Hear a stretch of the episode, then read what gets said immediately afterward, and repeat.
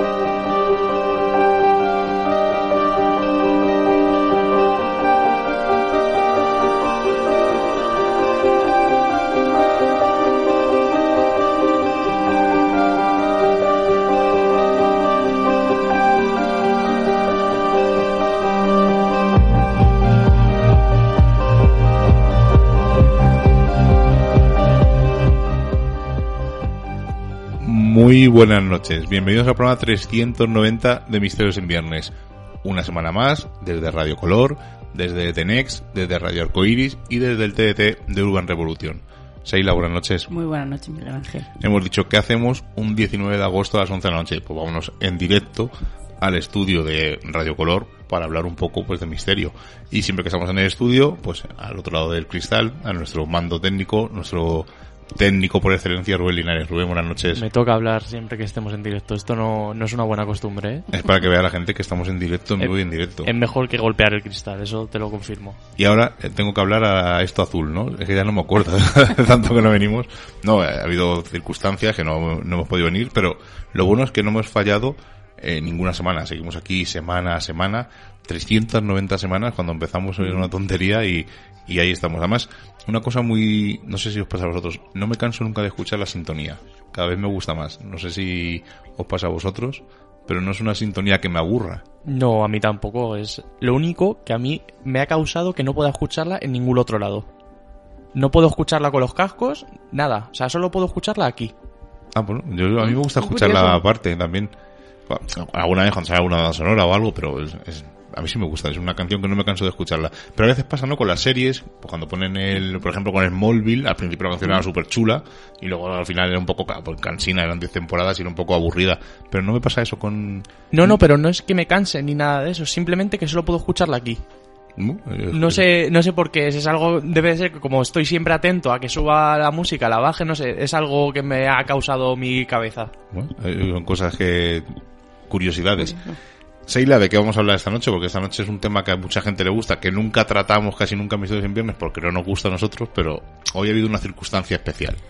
Pues hay que decir que para mí, por ejemplo, personalmente ha sido un poco complicado porque no es un tema que domine, pero también tengo que decir que lo he disfrutado, incluso cuando lo estábamos preparando, eh, han aflorado otros temas que, que, que, dan para, para, para, muchos programas, no solamente para uno, sino, sino para varios. Vamos a hablar de encuentros con, con, humanoides. Y esta noche, porque es verdad que hablamos en un programa de humanoides que atacaban, hoy vamos a hablar un poco más eh, de forma general. Si te digo el número del que hablamos, te quedarías loca, ¿eh? ¿Cuál? El 328. Sí, pero, pero porque, lo he mirado esta mañana. Esta mañana, esta mañana. No vale, qué trampa. Pues, pero esta noche nos vamos a centrar, como decimos, pues en esos encuentros de, del tercer tipo. Y es que se dan cuando se observa a un tripulante. Y es que en ufología, pues un encuentro cercano es un evento en el cual una persona es testigo de la presencia de un objeto volador no identificado, de un ovni, y en ocasiones de sus hipotéticos ocupantes. Pero Miguel, si te parece, vamos a centrarnos en la primera definición, porque encuentro cercano yo creo que es algo que no debemos dejar pasar por alto. Y es que este término y el sistema, sobre todo de clasificación, subyace pues eh, desde que fueron inventados por el astrónomo y ufólogo estadounidense Joseph, eh, Joseph Allen Hynek. Además, quiero decir que esta noche vamos a pasar a muchas personas, a muchos personajes por alto, porque una de las ideas que han aflorado es que eh, hagamos un programa dedicado a ufólogos y a esa historia de esas personas que yo creo que es muy, muy interesante. ¿Pero ufólogos antiguos o ufólogos actuales? Se puede hacer una mezcla. Claro, podemos hacer el desarrollo, ¿no? Esa historia. Pues hay que decir que apareció por primera vez en el libro escrito por él en 1972 y en esa obra pues introdujo esos tres tipos básicos de encuentros posibles es verdad que hay categorías adicionales que fueron agregadas posteriormente, pero que no son muy aceptadas universalmente por todos los ufólogos. Heineck y posteriormente otros autores pues argumentan y sobre todo matizan que los encuentros cercanos auténticos deben de darse a menos de 500 pies o de 150 metros eh, y de una distancia aproximada eh, como máximo. Yo estoy, sí, ver, por ejemplo, yo este dato no, no tenía ni idea. O sea que si está más lejos de 150 metros. No sería un encuentro cercano.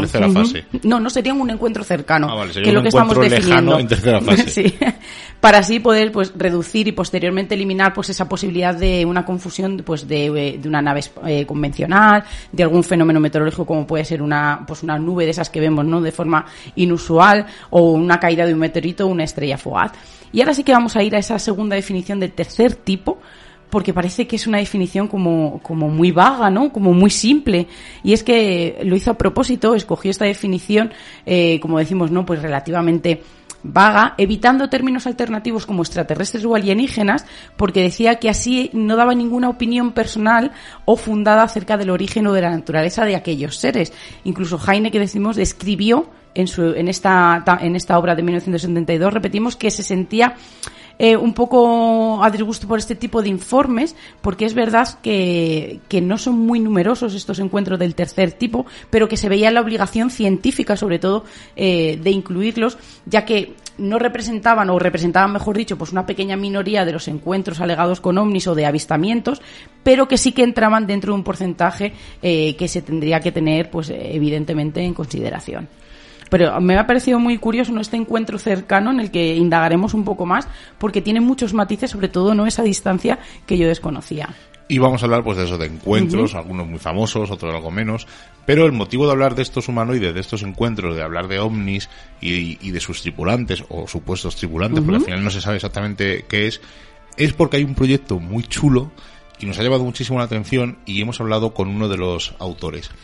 Este proyecto se llama UFO Comics, no es una editorial, es una colección de, cómics. Son unos cómics autopublicados por dos autores, que ahora os diré quiénes son, y solamente, solamente van a hacer una tirada de 300 cómics. Además, eh, lo comentaremos ahora con él y lo veremos. Además están en preventa ya, los podéis conseguir, eh, los empiezan a mandar hacia finales de septiembre más o menos, y el precio eh, puede ser a lo mejor un poco elevado, a lo mejor piensa alguien, puede ser un poco elevado, pero son 20 euros los dos cómics.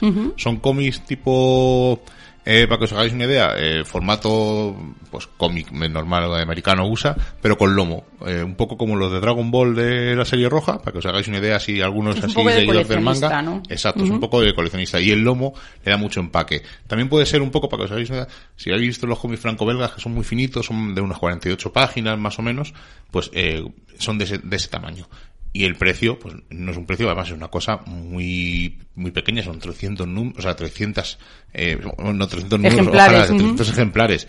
De momento van a hacer el 1 y el 2, pero ahora vamos a comentar con ellos y os van a decir si tienen más planes o no. Y los autores son nuestro amigo Mark Grass, que es con el que hemos hablado, que ha trabajado en cine, en publicidad, en cómics, es guionista, es dibujante, y sus trabajos se han realizado pues en España, Francia, Alemania, Italia, Japón y sobre todo Estados Unidos, donde ha realizado el grueso de sus obras, sobre todo en el cómic independiente. Además ha hecho muchas adaptaciones de películas. Y Javier Navarro, que es el otro autor, ha desarrollado su carrera en el mercado franco-belga, en el español y en el americano, y ha dibujado para revistas como El Víbora, Metal Herland y una serie bastante conocida, si os gusta la temática zombie, como es Crosset, que la guioniza, si no recuerdo mal, Garth Ennis, sobre todo los primeros. Crosset es una especie de mm, zombies que le sale una cruz en la cara y pues destaca, pues si habéis leído Predicador o The Voice, pues sabéis un poco el tono que utiliza Garcenis. Así que sin más preámbulo vamos a hablar con nuestro amigo Mark Grass y que nos cuente un poco más sobre este proyecto tan chulo llamado UFO Comics. Bueno, pues si los extraterrestres no lo permiten, porque hemos tenido una cosa un poco extraña, tenemos en el otro lado del hilo telefónico a nuestro amigo Mar Gras. Mar, buenas noches. Hola, buenas noches, ¿qué tal? Oye, un placer tenerte aquí en Misterios en Viernes. Si nos dejan esas entidades biológicas extraterrestres o extraterrestres, porque hemos tenido un fallo de conexión un poco extraño, porque queremos hablar de una cosa muy chula, un proyecto muy chulo que lo vais a sacar ahora en septiembre, pero antes cuéntanos un poco. Eh, ¿Cómo surge? Bueno, eh, Seila, pregúntale. Arranca tú primero mejor. Arrancamos. Pues, ¿qué es UFO Comic y cómo surge este proyecto en el que ya podemos adquirir ese número uno y dos con una temática eh, orientada a esos casos, sobre todo unos casos muy famosos de temática ovni y, sobre todo, no, pues dedicado a ese campo de la ufología. Mm.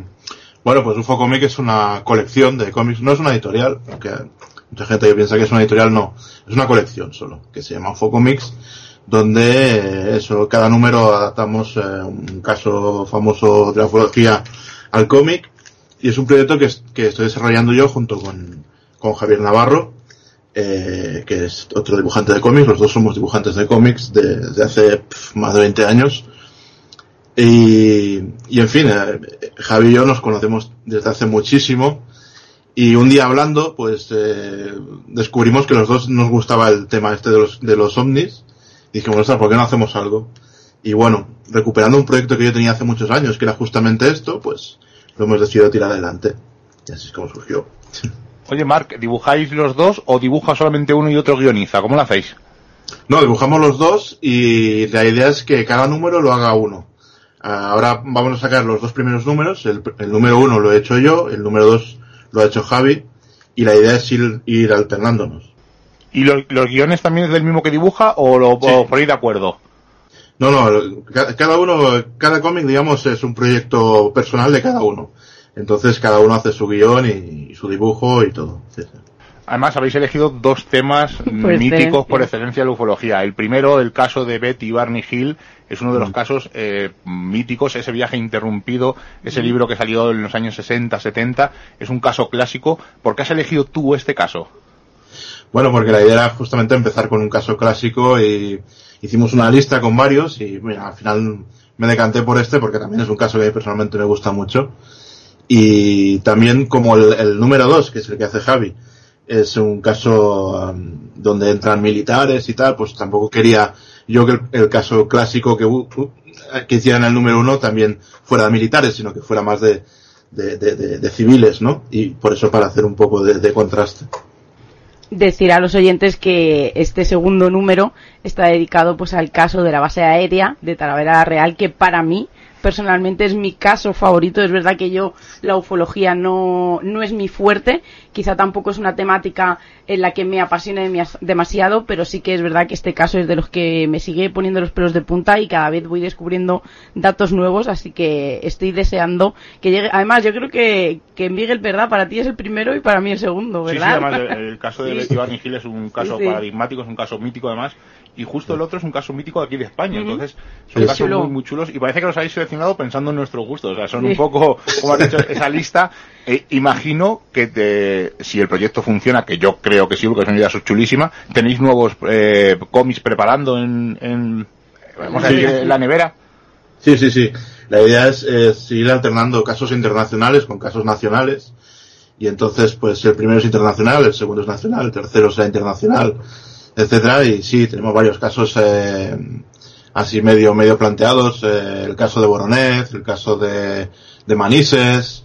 eh, no recuerdo. Tenemos, tenemos un listado con un mogollón de casos y bueno, dependerá también de eso, lo que dices tú, de la respuesta que haya, ¿no? De si realmente la cosa funciona y a la gente le interesa este proyecto, pues sí, seguiremos adelante y, y tenemos casos, bueno, para rato.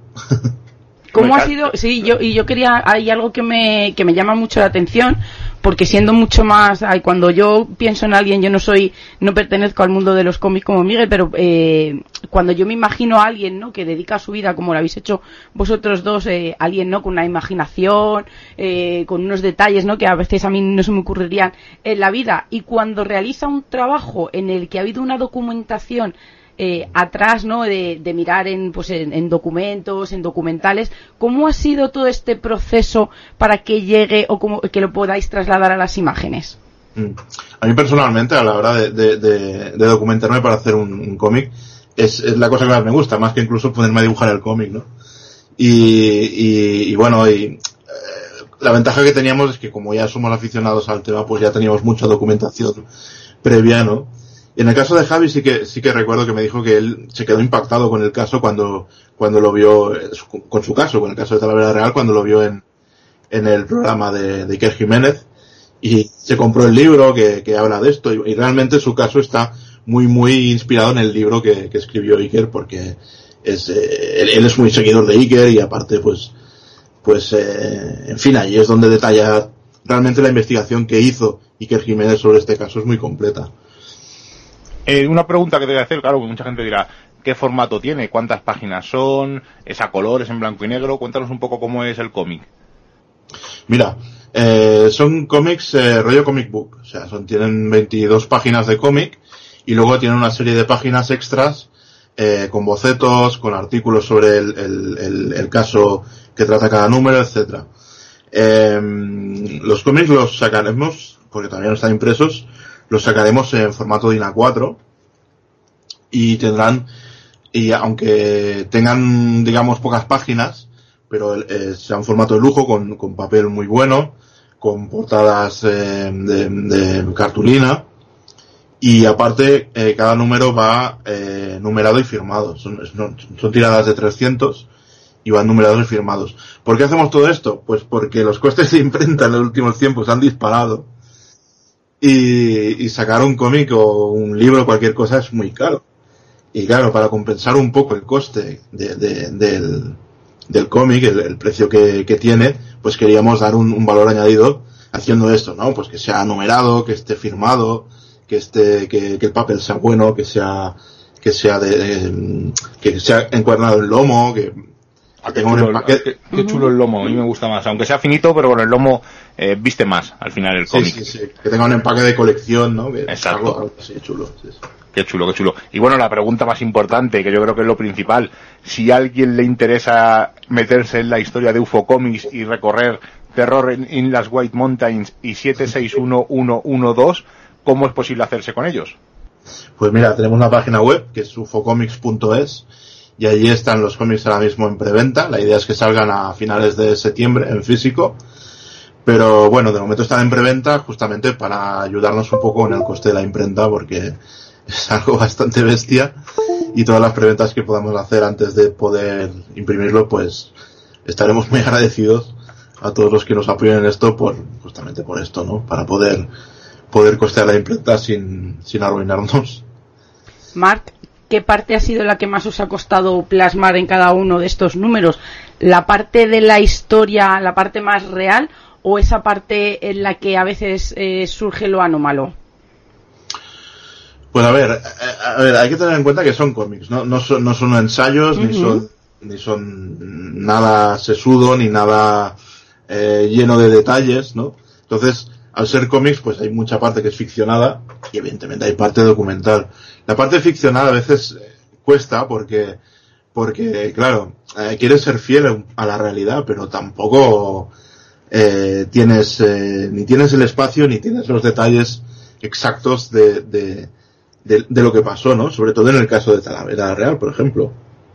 Entonces, eh, seguramente lo más difícil es eso, es la hora de hacer la, la el drama, digamos, la, la, parte, la parte ficticia.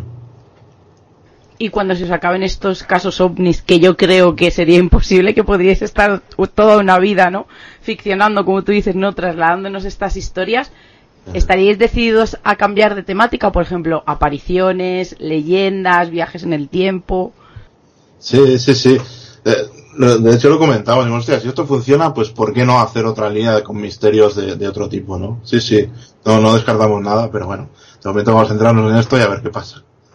Bueno, pues eh, Mark, es un placer tenerte aquí en Viernes. Recomendar a toda la gente que le eche un ojo a la página de ufocomics.es, donde podéis ver eh, todas las, las portadas, vuestros dibujos, la forma de contacto, como hemos comentado, y desde luego nosotros vamos a ser uno de esos uh -huh. 300 que vamos a reservar enseguida en cuanto colguemos contigo esta edición porque nos parece un proyecto muy chulo y animaros a que continuéis haciéndolo porque creo que es algo original, algo distinto y es otra forma de divulgar misterios y creo que el mundo del cómic es, es una forma muy chula. Yo es que soy coleccionista de cómics y lector de cómics, entonces claro, me, me, emociono porque me imagino un montón de casos dibujados ahí, pero creo que es una forma de dar a conocer el cómic, aunque ahora mismo el cómic está muy en boga, sobre todo con temas de superhéroes y eso, pero no hay parte más desconocida como los mangas, los franco-belgas, etcétera, y creo que es una, una idea muy muy chula. Además es que cuando estábamos conectando con Mark, eh, no quería que se me olvidara el agradecerle a que nos enseñara a vivir el misterio de otra manera.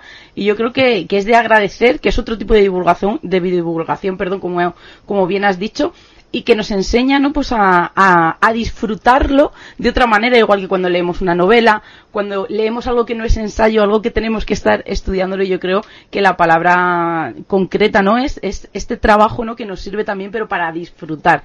Entonces yo creo que, que de verdad, Marc, darte las gracias por enseñarme, por ejemplo, a mí, Miguel ya es todo un instruido dentro de este mundo, pero a enseñarnos a vivir eh, nuestras pasiones o nuestras aficiones pues de una manera diferente y a no dejarnos esa mente, ¿no? A veces que la tenemos demasiado encerrada de leer solo artículos, de leer libros de ensayo y de irnos solamente a la biblioteca.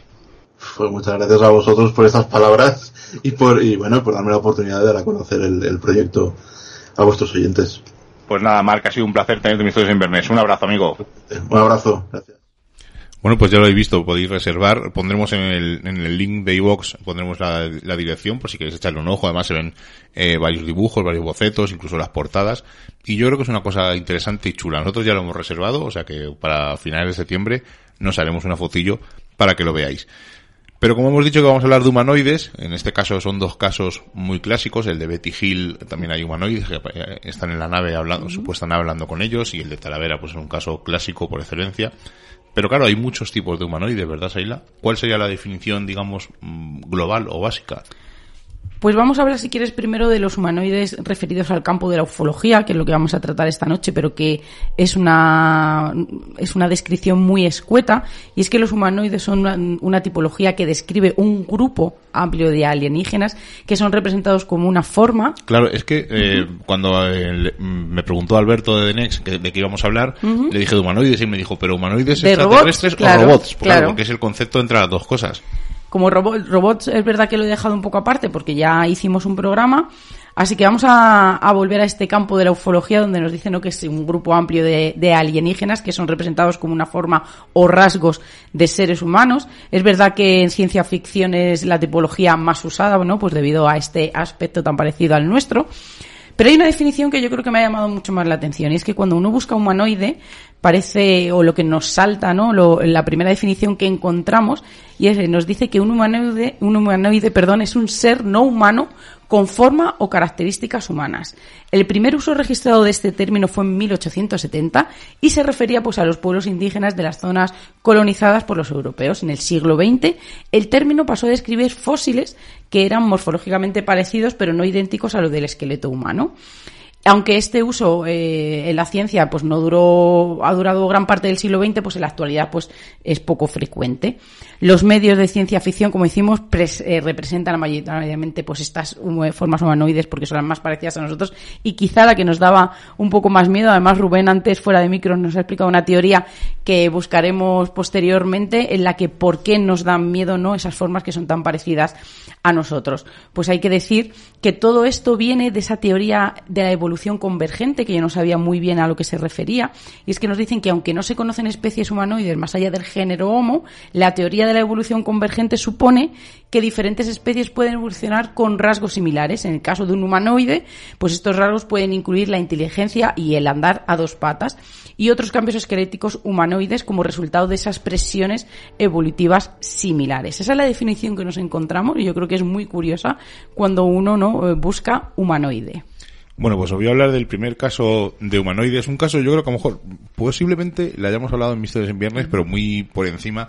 Pero es un caso que me flipa, eh, porque yo lo viví en primera persona, no que viera los humanoides, sino que eh, yo tenía 10 años, con 10 años, bueno, de 10, desde los 7 años hasta los 14 yo era un cagón, lo he dicho muchas veces, me daba muchísimo miedo, eh, tanto la oscuridad como temas de fantasmas, extraterrestres, o sea, yo veía algo, bueno, os, os puedo confesar que Gremlins, cuando empecé a verla, el momento que se empiezan a transformar en los Gremlins en, en Gremlins verdes, de Mogwais a Gremlins, eh, eh, dejé de verla porque me daba miedo. O sea, que tú fíjate si era cagón. Entonces de los critters ya ni hablamos, ¿no? Los critters vi ya de más, más mayorcito. Ya como a partir de los 14 empecé a perder un poco el miedo y ya me tragué todas las películas de terror de golpe. Pero bueno, a lo que vamos.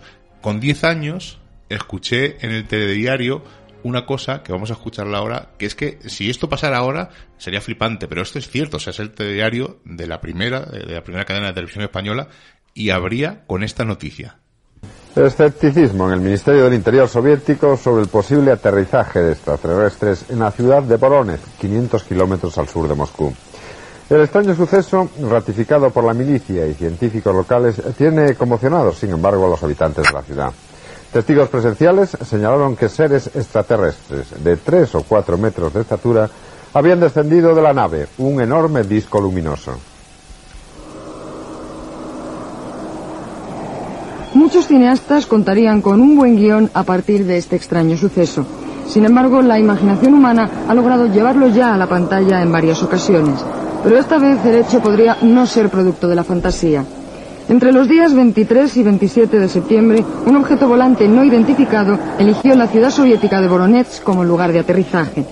Muchas personas vieron el disco luminoso posarse sobre el parque de la ciudad. Uno, dos o tres humanoides salieron del ovni. Algunos testigos todavía tiemblan al describir los tres o cuatro metros de altura y la pequeña cabeza de estos seres. Todos parecían iguales, menos un robot que les acompañaba. Caminaron varios metros y como vinieron se fueron. Lo que los habitantes de Voronezh han relatado nadie podrá comprobarlo jamás, pero los presuntos alienígenas parecen haber dejado pruebas que ahora toca analizar. El surco circular producido por la nave, las huellas y la radioactividad detectada han dejado a los científicos con un montón de interrogantes. Los hechos no son normales y ellos no lo han negado. Además, los extraterrestres no se han ido de vacío. Podrían haber recogido muestras del terreno para su propio conocimiento. A cambio han dejado una roca de color rojo que no coincide con nada de lo que hasta ahora se había manejado en la Tierra. La policía ha confirmado que escolares y adultos vieron además varios vuelos del ovni.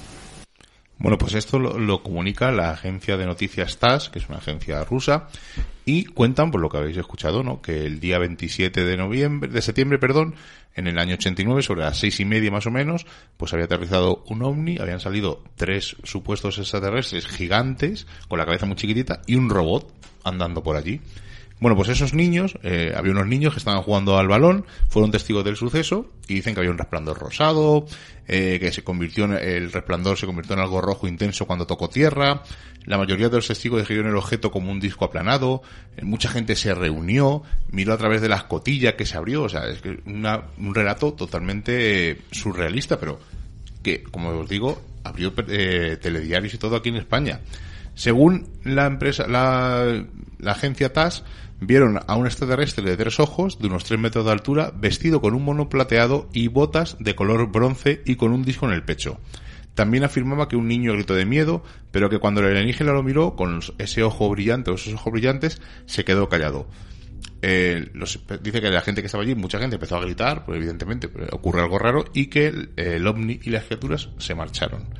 Según el informe, cinco minutos después volvieron a aparecer. El alienígena tenía un objeto similar a una pistola, una especie de tubo de unos 30 centímetros de largo, que apuntó a un chico de 16 años, haciéndolo desaparecer. Cuando el extraterrestre entró en la esfera que tenía el ovni, despegó y el chico volvió a aparecer.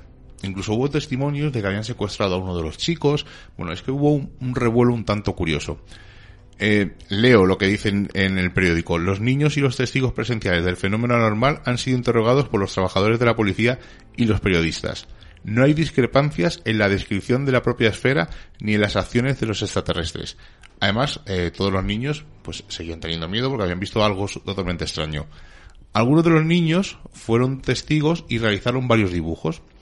Y eh, se pueden localizar, si los buscáis por Google, los podéis localizar, son fáciles de localizar. Pero claro, lo curioso es que no solamente llegó este día, o sea, estamos hablando del 27 de septiembre, sino que el día 21, el día 23 el día 29 y el 2 de octubre, entre las 6 y las 9 de la noche, parece que estos eh, seres habían aparecido también. En algunos de estos supuestos avistamientos se trataba de una criatura diferente, no estos eh, seres gigantes. En algunos eh, variaba tanto el tamaño como el color. A veces era pequeña, con la cara de color verde grisáceo y con un abrigo azul que parecía un impermeable suelto. Curiosamente, bueno, esta historia la podéis ampliar incluso en un libro que sacaron el, el Omni de la, de la Perestroika, creo que recordar que se llama. Pero lo curioso y la, la unión que hay con España es que esa misma noche del 29 de septiembre, tres supuestos extraterrestres fueron vislumbrados en Conil de la Frontera, en Cádiz, por cinco vecinos del pueblo. No sabemos si serían los mismos, si tendría alguna relación, si hubo un aterrizaje masivo en esos días. Es un caso el de Conil, que ya lo hablamos con Caravaca en su día, pero de luego es curioso. No, no, me, me quedo asombrado. O sea, no hay un giro de nada, esto todo es mentira porque lo planearon. O sea, se queda así la historia y ya está. Y ya. No sé, eh, por mucho que se indaga, a ver, no me he leído el libro del OVNI de la esfera electrónica, pero me lo quiero leer, eh, pero no, no en, en, la época no se indagó mucho más. A raíz de ahí dijeron que es que eran informaciones falsas, eh, que no había aterrizado nada allí. Claro, no había época como ahora que todo el mundo tiene móvil, no hay fotos, no hay no hay no recuerdo si había huellas eh, del aterrizaje. Lo que sí es cierto que hubo mucha desinformación. Incluso decían, eh, aquí he dicho, en uno de los testimonios es que el niño desaparece y aparece por el disparo del tubo de ese extraterrestre o de ese ser. Pero eh, incluso yo recuerdo en las noticias, no sé si mi mente me falla, de que eh, uno de los niños había desaparecido y apareció varios días después. No sé si a lo mejor es, me confundo con lo que está diciendo el periódico, y mi mente de cuando era pequeño pues me daba eh, ese que había desaparecido el niño secuestrado unos días. Pero de luego es un caso súper extraño y tal cual lo hemos contado. Me imagino que en el libro del Omni de la Perestroika, perestroika perdón, eh, indagarán más, pero Estoy pendiente de leérmelo. Pero te refieres como públicamente, ¿no? Se dice solamente no una explicación, pero yo creo que, que antes, bueno, y no sé si ahora, porque es verdad que no es un tema en el que estamos muy puestos, pero se decía, ¿no? Pues ha sido un fraude, ha sido una invención de los niños, ha sido un globo meteorológico. Pero pasó igual con el Palacio de Linares. Sí, sí. O sea, el Palacio de Linares cuando... Era un avión, ¿no? Era un helicóptero, ya está. No, cuando supuestamente los eh, los fantasmas del Palacio de Linares también abrieron telediarios y tampoco al final les explicaron nada, ¿no? Estaba ahí un poco la noticia, abrió un par de días el telediario, hay fantasmas, no sé qué, psicofonías, tal, pero luego no se desmintió una psicofonía, la famosa de Raimunda, que era falsa, pero tampoco se indagó mucho más. O sea, es una cosa, se daba la noticia y ya está. Sí, pero me sorprende eso, ¿no? Que aunque fuera a los días dijeran, no, eh, la noticia contada eh, es un fraude, o era todo, no sé, me sorprende que se quede ahí en el Era los 80. Y, punto y final, además, y punto y final. como, y ahí se queda, ¿sabes? Ha habido un contacto extraterrestre y ahí ya está, y ya está. y no se indagó mucho más. O sea, es una, historia curiosa. Indagaremos más en ella, porque es un, ya digo, el libro tengo ganas de leérmelo. Seila, cuéntanos un poco, hay más encuentros con humanoides, evidentemente. Pues como el título de, un libro, vamos a hablar primero de una breve historia. De Rivera, creo que es, ¿no? ¿Eh? De Antonio Rivera. Oh, breve historia de encuentros con humanoides. No, el de encuentros con humanoides es un libro sí, de Antonio Sí, sí, de Antonio Rivera. Además hay unos casos muy... Creo que lo tenemos por casa, creo. Sí, creo. Pues hay que decir que desde la antigüedad nos encontramos con narraciones de encuentros con seres sobrenaturales y según las creencias y sobre todo las épocas, pues parece que han sido denominados pues como dioses, como santos, duendes, hadas, ángeles y, sobre todo pues esos seres de otros mundos, como los llamamos. Y es verdad que, que, hemos sido capaces de describir detalladamente pues las características de estos individuos. Pero lo importante, Miguel, de estos testimonios no solamente se centra en la visión, sino también en la comunicación que en muchas de las ocasiones pues se han establecido, como decimos, no con estos seres. Y es que desde tiempos remotos pues el ser humano siempre ha tratado de adaptar lo que veía pues a su intelecto, a lo que conocía, a lo relacionado pues con los distintos avistamientos con lo hacíamos no con objetos conocidos que fueran cercanos a nosotros, pues pudiendo dar eh, interpretaciones, ¿no? Como hemos llegado a dar, pues de lo más variopintas.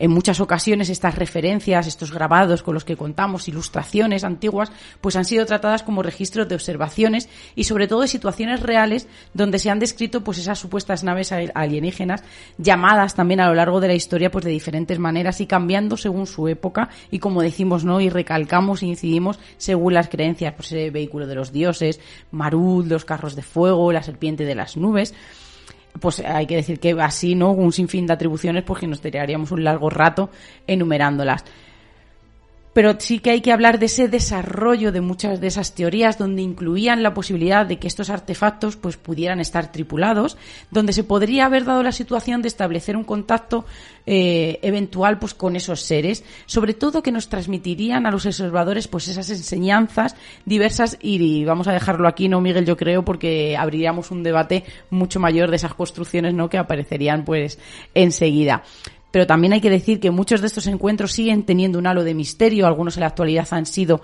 resueltos o analizados dándoles una explicación científica y racional, donde la sugestión y la creencia pues han sido siempre las protagonistas, pero es verdad que no podemos negar ni cerrar los ojos ante aquellos casos que aún no hemos podido dar solución o por lo menos una interpretación que se ajuste a una realidad pues con una explicación técnica y que se dirigen más bien a lo excepcional o a lo extraordinario.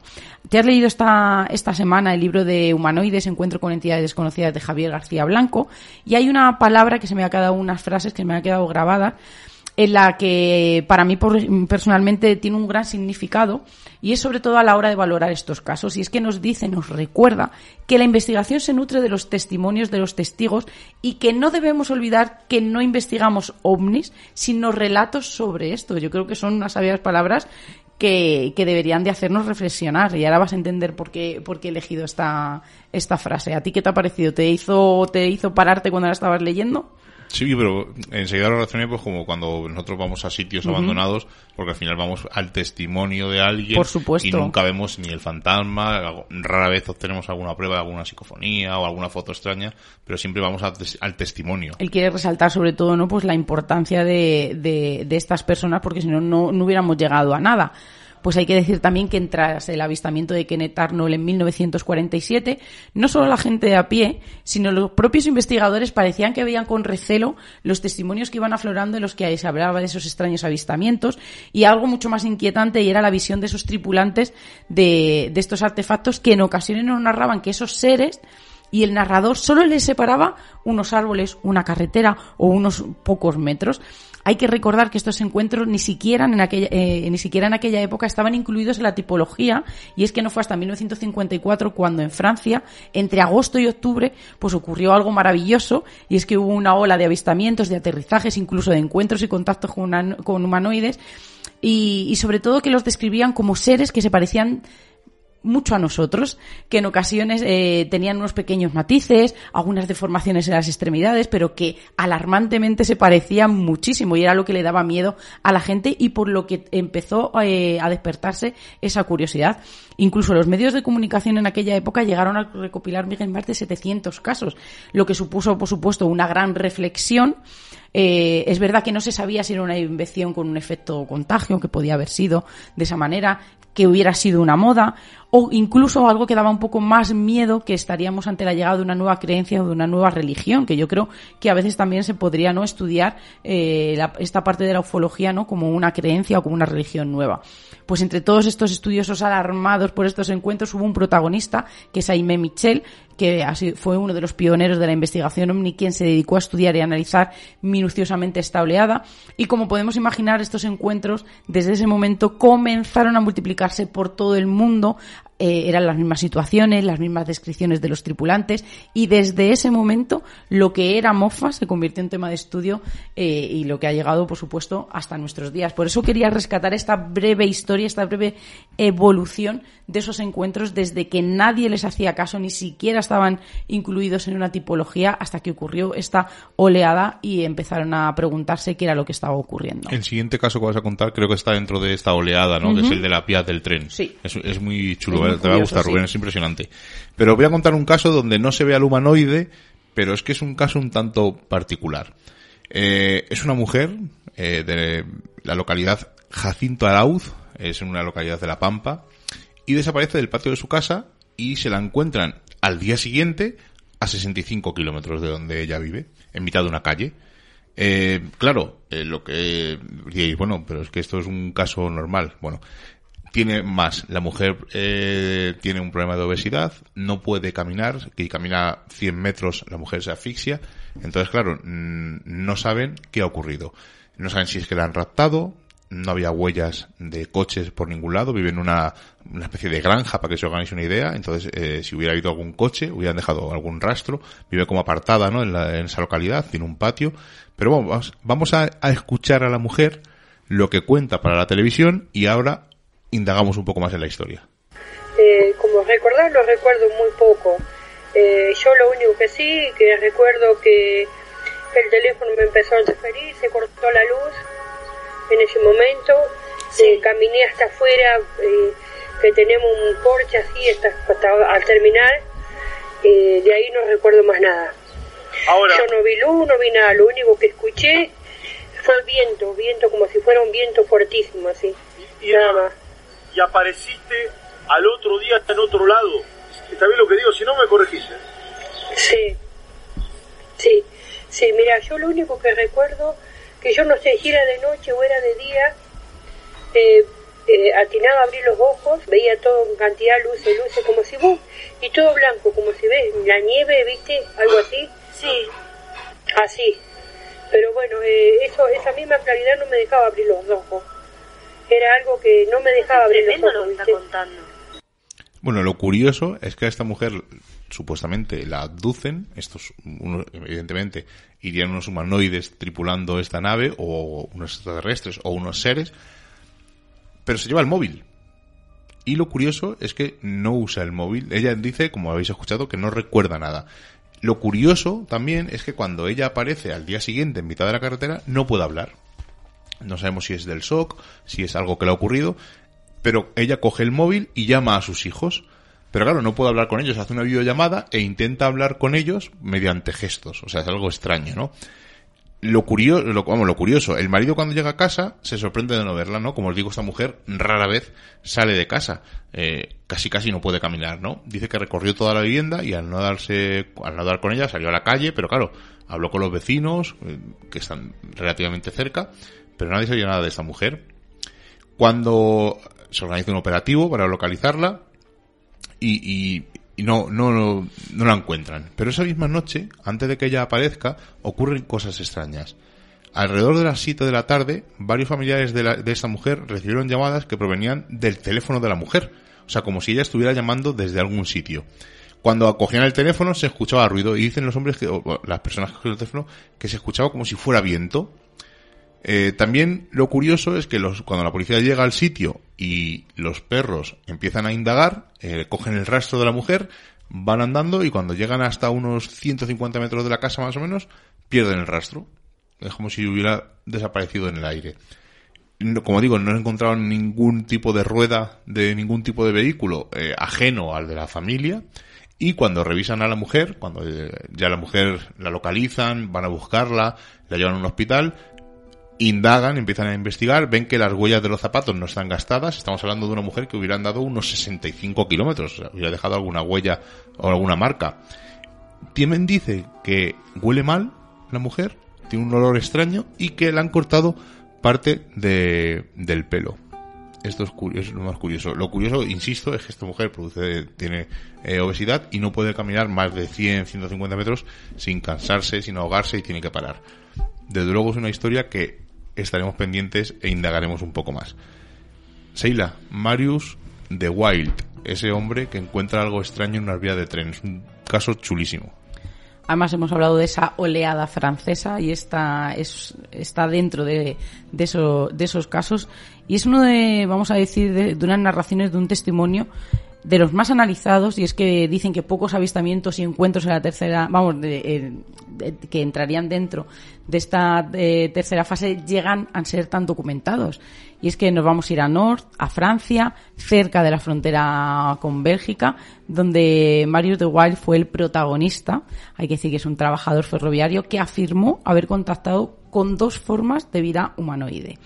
Todo comienza una noche, la noche del 10 de septiembre de 1954, hacia las diez y media de la noche.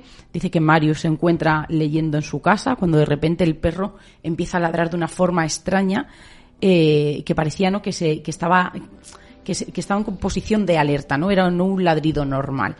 Dice que él no ignora pues inicialmente, ¿no? Al principio, pero después de la insistencia del perro, pues decide salir con una linterna hacia las vías del tren a ver qué estaba ocurriendo pues tras nada más salir dice que se encuentra con un objeto a unos 7 metros de distancia posado en el suelo y que acto seguido pues eh, detrás de él oye unos pasos y al alumbrar con su linterna pudo ver dos formas de vida con un aspecto humanoide cuya estatura decía que eran aproximadamente de un metro de, de altura que tenían la tez muy plateada. Tanto era así que la luz de la linterna dice que al enfocarlo será reflejado como en un espejo.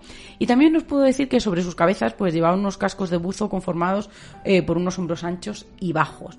Poco después del encuentro dice que un rayo de luz salió del objeto incidiendo bajo los pies del hombre quedando totalmente paralizado sin poder moverse. Dice que al mirar hacia el objeto, una puerta se desplegó entrando los humanoides en la nave y unos segundos más tarde este objeto se elevó silenciosamente a través de una espesa nube y parecía que se dirigía hacia el este. Dice que tiempo, poco tiempo después se recuperó de esta parálisis, que estaba, por supuesto, en un evidente estado de shock, que volvió a su casa y se lo contó con todo lo que había pasado pues a su mujer y a su hijo como podéis imaginar, pues estos no le creyeron y como él pensaba que había ocurrido de verdad y que algo extraño eh, había, le había pasado, pues de igual acudió rápidamente a avisar a las autoridades. Dice que también estas, pues inicialmente creían que, que el hombre había entrado en estado de locura, que lo mandaron a su casa para que se calmara, pero hasta la él decía no, insistía en el que eh, había tenido esa experiencia y que algo raro había ocurrido, que por favor fueran al lugar. Pues ante la insistencia, los policías pues acuden al lugar del avistamiento y allí se encontraron con anomalías, sobre todo no pues alrededor de la zona. Dice que se encontraron con dispositivos eléctricos, con baterías, con linternas, con el teléfono eh, que llevaba el señor de igual y que estaban descargados, incluso algunos de ellos estaban quemados. En este caso, la, autoridad del pueblo, junto al Ministerio del Aire y del Departamento de Seguridad Territorial, pues eh, llevaron una cuidadosa investigación y todos, desde el principio, casi estuvieron convencidos de que el testimonio de The Wild era real, que estaba en lo cierto, descartando ya un helicóptero un avión, o que un avión estuviera por la zona en ese momento se localizaron unas marcas de 6 metros de profundidad en el supuesto lugar del aterrizaje. Dice que se hicieron unos cálculos y que el objeto debería de pesar como unas 30 toneladas para poder ocasionar esas hendiduras. También encontraron unas pequeñas rocas que se encontraban debajo de las vías del tren que estaban totalmente carbonizadas como, y, explicaban ¿no? que, que podría tratarse de una cantidad de calor muy alta para que ocurriera eso y que las vías también contaban con unas marcas simétricas como de un gran peso, que es como si un gran peso pues hubiera eh, posado encima de ella. Pero este caso no acaba aquí porque yo creo que es donde comienza la conspiración. En la investigación se pidió a The Wild una colaboración sobre el suceso para evaluar el incidente y en él eh, y en esta investigación pues se le mostraron eh, para que él pudiera identificar mucho mejor pues eh, fotos no de supuestas naves de otro de otros avistamientos.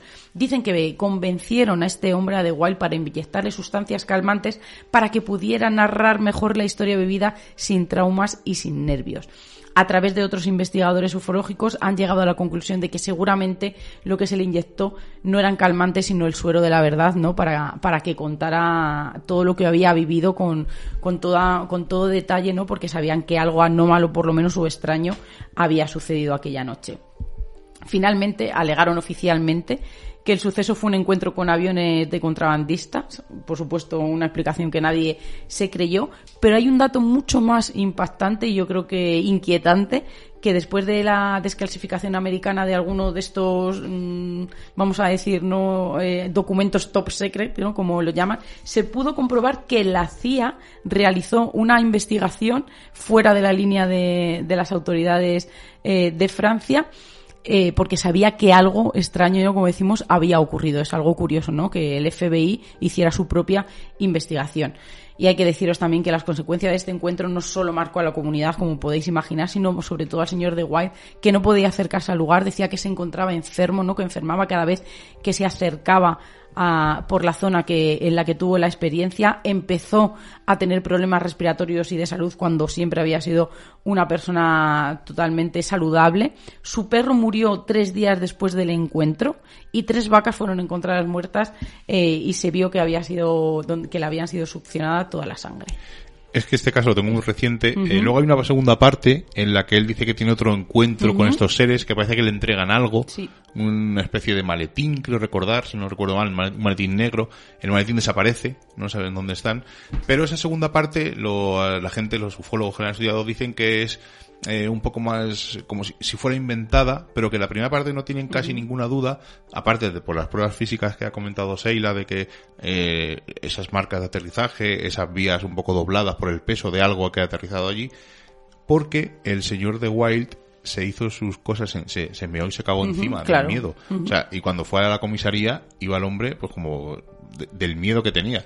Eh, entonces, los ufólogos daban mucho valor a eso porque una persona que se ha hecho sus noticias encima, evidentemente se limpiaría o, intentaría evitarlo, pero que este hombre lo, lo decía también, o sea, que daban mucho valor a esa parte. la segunda parte menos, pero esa primera parte... Esa insistencia, yo creo, ¿no?, por parte de las autoridades, eh, por la necesidad de cada detalle y sobre todo, ¿no?, yo sobre todo cuando lo que más me ha impactado, ¿no?, es esa doble investigación que se realizó en países diferentes. Bueno, eh, casi casi nos tenemos que marchar, nos quedan 10 minutillos más o menos, ¿no? Son las 11 y 48 ahora mismo. Bueno, nos da tiempo a contar un caso más, se nos quedarían algunos fuera, eh, algunos de Colombia, eh, el caso Gorlitz. El caso Gorlitz. Yo tengo el caso de Eugenio Douglas, que es un hombre que dispara a unos humanoides. Pero os quiero contar un caso que a mí me mola un mogollón, me apasiona, sobre todo el diseño del humanoide, o sea, la forma que tiene, y nunca lo hemos hablado en Misterios en Viernes. Yo es que no recuerdo haber hablado nunca de él. Es el caso de Flatwoods, que es un caso clásico por excelencia, y todo comienza la tarde del 12 de septiembre de 1952 en las afueras del pueblo de Flatbush, que está más o menos en el condado de Braxton, en Virginia Occidental, y más o menos a eso de las siete y cuarto de la tarde, tres niños, los hermanos Edward y Fred y su amigo Tommy, fueron testigos de la aparición de un objeto muy brillante que cruzó el cielo a gran velocidad. ¿Y que les pareció? Que se estrellaba o que tomaba tierra, pues a cierta distancia, pero dentro del pueblo de, o sea, dentro de los terrenos del pueblo de Flatbush, además en los terrenos de un granjero. Pues los tres pequeños corrieron a casa de May, y le contaron lo que había visto. La madre de los hermanos, pues decidió acercarse al lugar a ver de lo que se trataba y lo hizo acompañada de otros tres jóvenes vecinos que se llamaban Ronnie, Neil y Eugene, que era el más mayor. Los demás niños tendrían entre los 10 y los 12, 13 años y Eugene tenía 17 años. Bueno, pues cuando llegan al lugar en el que los niños hayan visto aquel objeto brillante, subieron una pequeña colina y se sorprendieron a observar a cierta distancia una especie de luz roja pulsante, ¿no?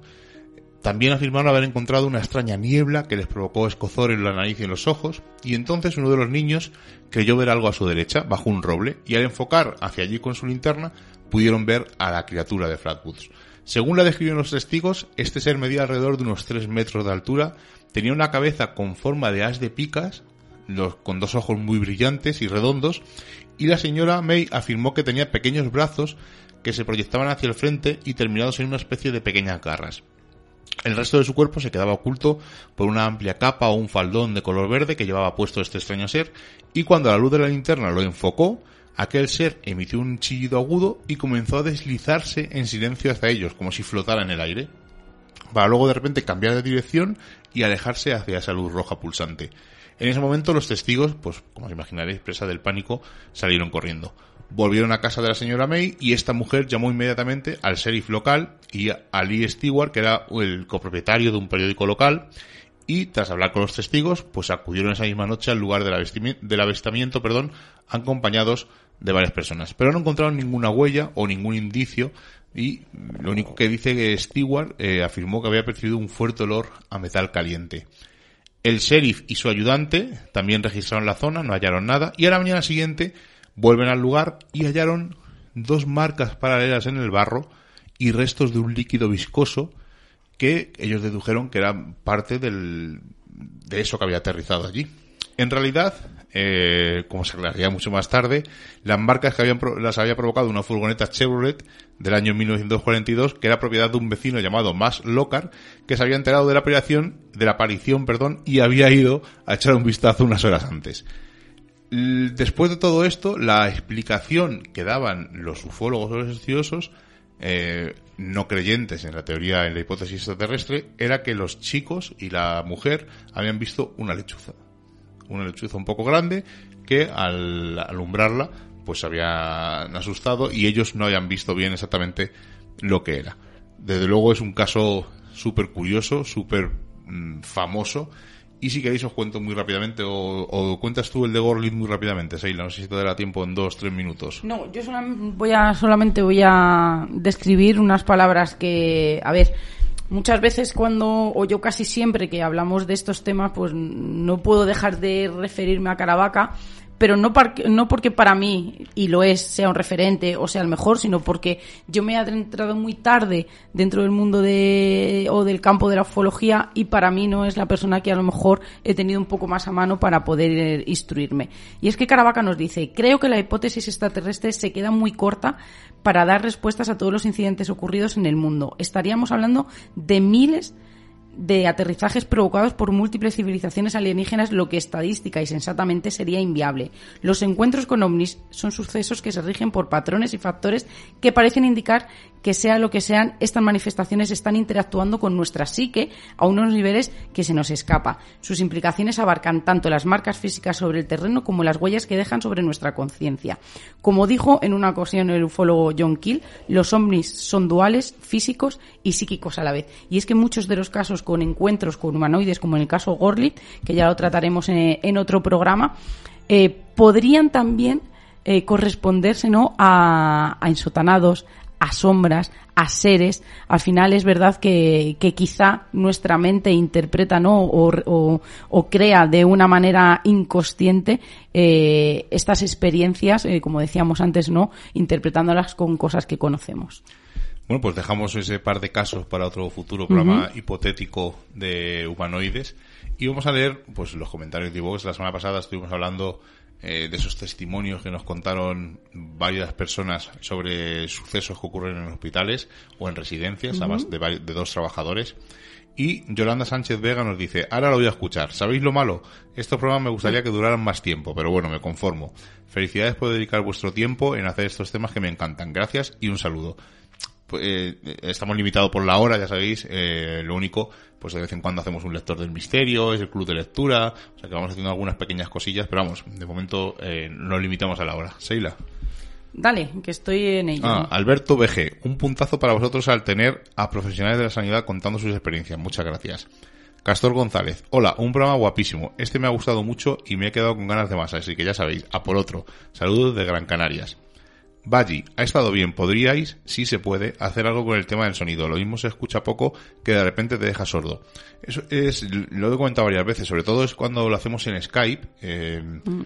No sé, tiene esos altibajos y sube y baja el sonido, porque nosotros estamos hablando frente al micro, el mismo tono, alguna vez a lo mejor elevamos la voz, pero no nos pasa con Zoom. Es, debe ser un problema interno de Skype o del programa con el que grabo eh, en Skype pero no, no, por más que intentamos buscar, intento luego modular, eh, porque además el programa me graba en, en mono, tengo que hacerlo duplicarlo, bueno, eh, y al final es problema, yo creo que no sé si es el grabador de Skype o es problema de Skype, eh, a ver si para la próxima lo solucionamos. Ana María Contreras nos dice, los martes en Kiss es Noche Paranormal, y hay uno que se llama Hospital mm. Paranormal, casos de personas reales y sus experiencias. Arpiachen nos dice, gran programa, siempre queda el consuelo de saber que siguen a nuestro lado, pero de otra manera. Un abrazo, cuadrilla. Y bien Conita Radio nos dice, tengo tres familiares sanitarios y me cuentan también extraños eventos en los hospitales. Lo que más me ha gustado del programa es el acercamiento que se tiene con aquellos que se, que se sabe que se van a marchar. Hablando de fenómenos extraños, habéis tocado muy hondo los sentimientos y creo que eso hace este programa especial. Gracias, familia. Nesca 666, me encantó el audio, nos alegra que te gustara. Y venga, Samael, que hace mucho que no lo comentaba. Menudo programa nos ha quedado, chicos. Muchísimas gracias. Me ha dado mucha penita el caso de la mujer que cree que busca a sus gemelos. Muchos besos. Ah, y estaré atenta al nuevo libro de Stephen King. Pues el nuevo libro de Stephen King, si no me equivoco, sale la última semana de septiembre y creo que es la última semana, la última semana de septiembre. No es de terror, es un cuento, es a fairy tale, o sea, es un cuento de hadas así que no sabemos lo, con lo que nos deleitará Stephen King. Lo que sí sabemos también es que para el año que viene creo que sale otra novela eh, nueva de Stephen King para febrero o marzo y bueno, y, cosillas que están saliendo.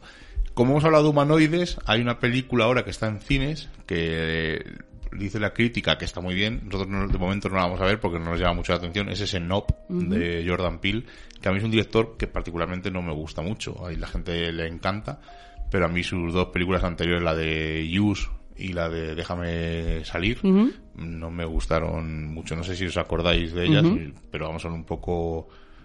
A ti, Rubén, que eres un poco más crítico con las pelis. No vale, porque si soy crítico ya sabes mi respuesta.